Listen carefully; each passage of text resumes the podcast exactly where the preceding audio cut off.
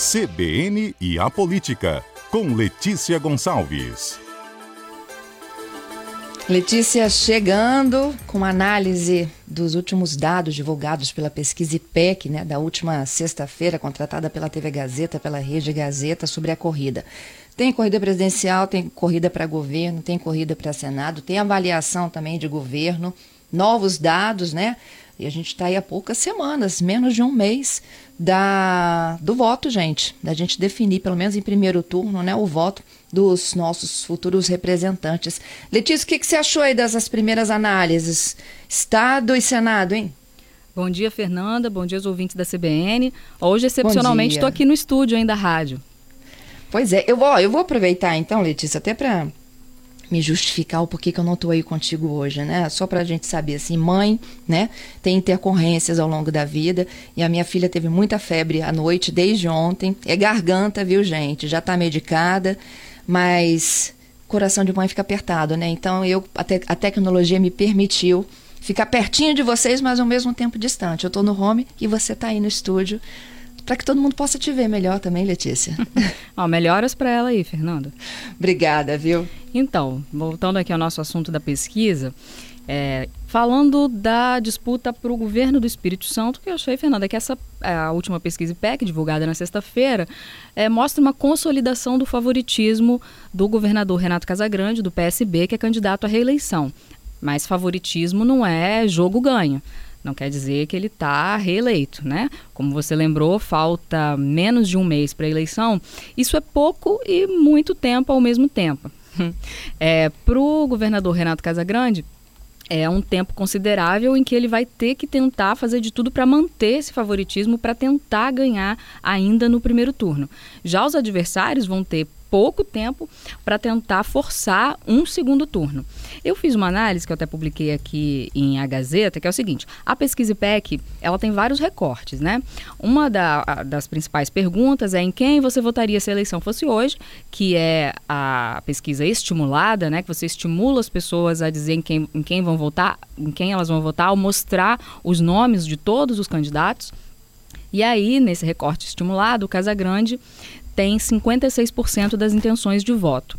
O que eu fiz foi pegar é, as intenções estimuladas, mas olhando os votos válidos, que é excluindo os brancos, nulos e os indecisos. Que é como o TRE contabiliza né, o resultado das eleições, exclui os brancos e nulos. E aí, olhando os votos válidos, o Casagrande tem hoje 62% das intenções de voto. Ele ganharia, portanto, no primeiro turno. O Carlos Manato, do PL, ex-deputado federal Carlos Manato, aparece com 21%. Lembrando, considerando aí os votos válidos, ainda com base nessa mesma pesquisa IPEC. Audifax da rede tem 6, Guerino Zanon do PSD tem 6 também, Capitão Vinícius Souza, PSTU, 3, Aridelmo do Novo, 1, Cláudio Paiva do PRTB, 1. O que, que isso mostra? um favoritismo do Casagrande, como eu disse, porque se a eleição fosse hoje, ele venceria no primeiro turno, mas a eleição não é hoje. E mostra também, Fernanda, que o Manato é o mais competitivo entre esses para ir pro segundo turno num eventual segundo turno. Se tiver segundo turno, né, o Manato hoje é o que é, tem mais chance de chegar, porque ele que está em segundo lugar. Agora, se vai ter isso mesmo, esse, essa reta final da campanha é que vai ser determinante.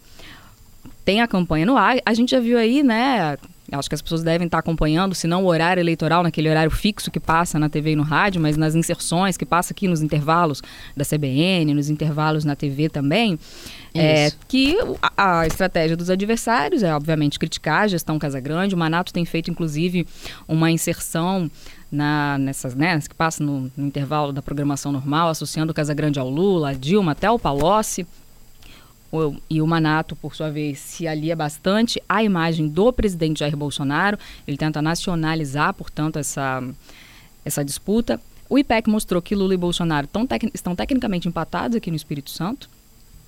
E aí, é, além dessa questão de nacionalizar, o Casagrande, e o Casagrande não entra nessa, né? O Casagrande, embora tenha declarado que vota no Lula, ele não fica mostrando isso na campanha dele, não está assim É, até porque ele tem uma, uma ampla gama, uma aliança de vários partidos, inclusive até o PP, o Progressistas, que é um partido que faz parte da base aliada ao presidente Jair Bolsonaro, aqui no Espírito Santo está com Casa Grande. Continua apoiando Bolsonaro, mas também apoia Casa Grande. Então ele não faz uma campanha nacionalizada e nem tão ideologizada, digamos assim.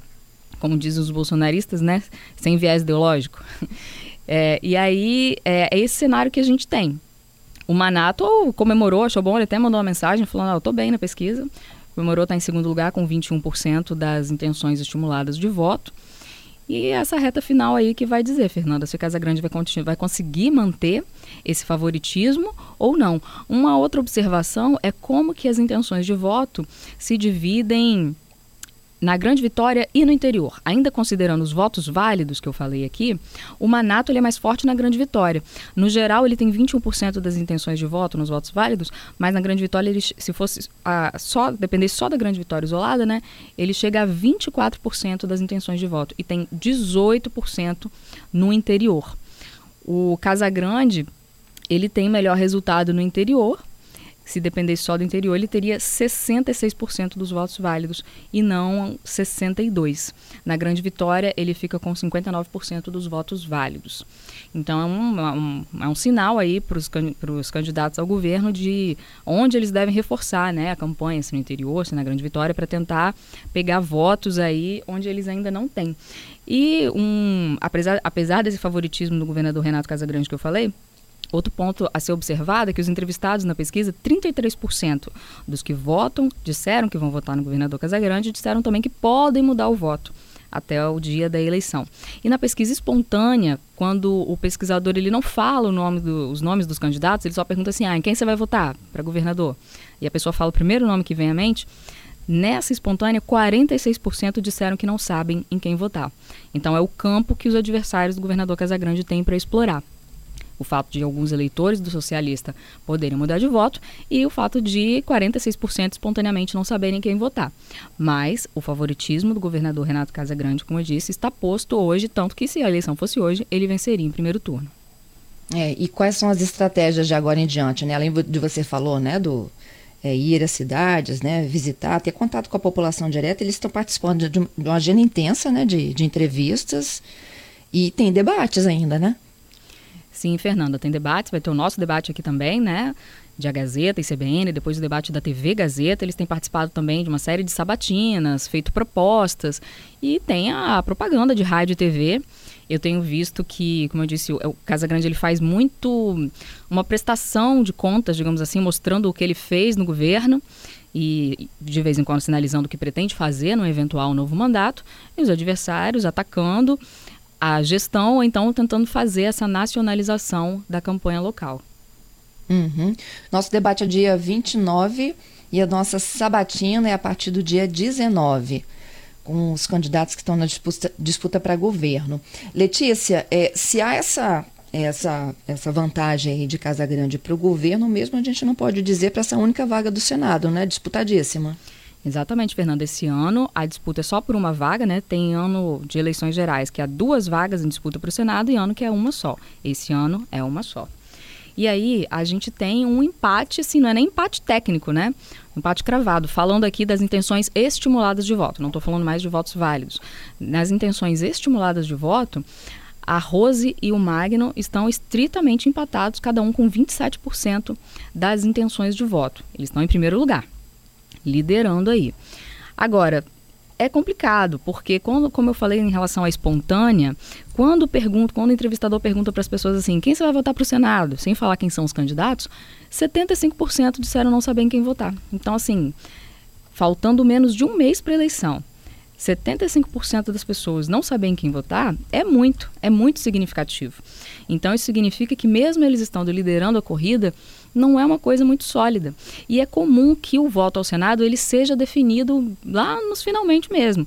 Quem não lembra aí da eleição passada para o Senado, que Contarato uhum. e Duval, Marcos Duval, foram eleitos no início, o Magno Malta também liderava as pesquisas de intenção de voto. Chegou no final do nada, entre aspas, assim, né?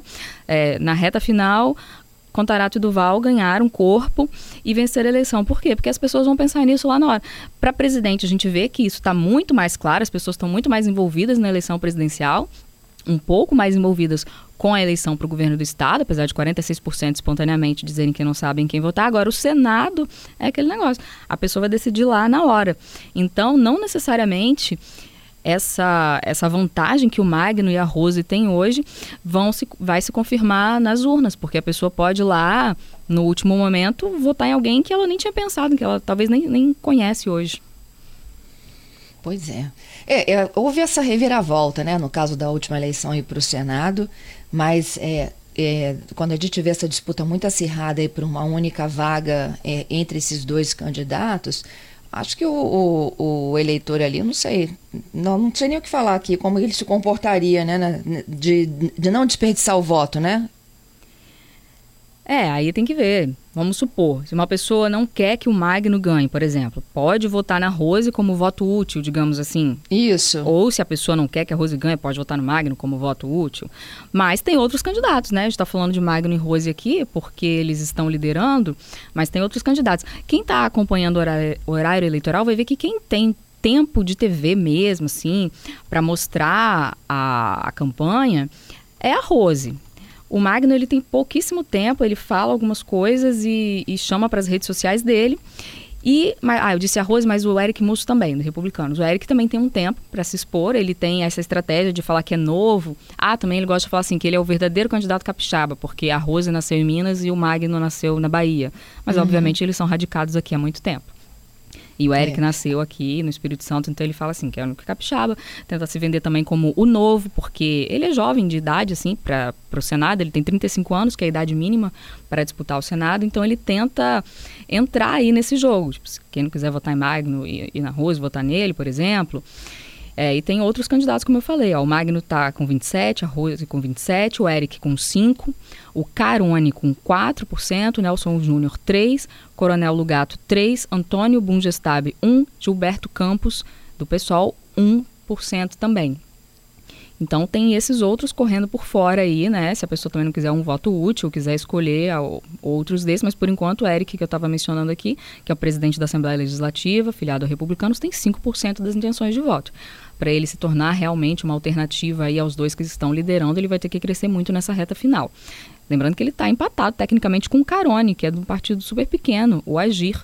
O Carone tem 4%, o Eric tem 5%, né? De acordo com a pesquisa IPEC divulgada na sexta-feira. Então, realmente, a gente vai ter que aguardar aí cenas dos próximos capítulos, talvez aos 45 do segundo tempo mesmo. Letícia, obrigada, viu, pela sua análise, hein? Ok, Fernanda, até a próxima.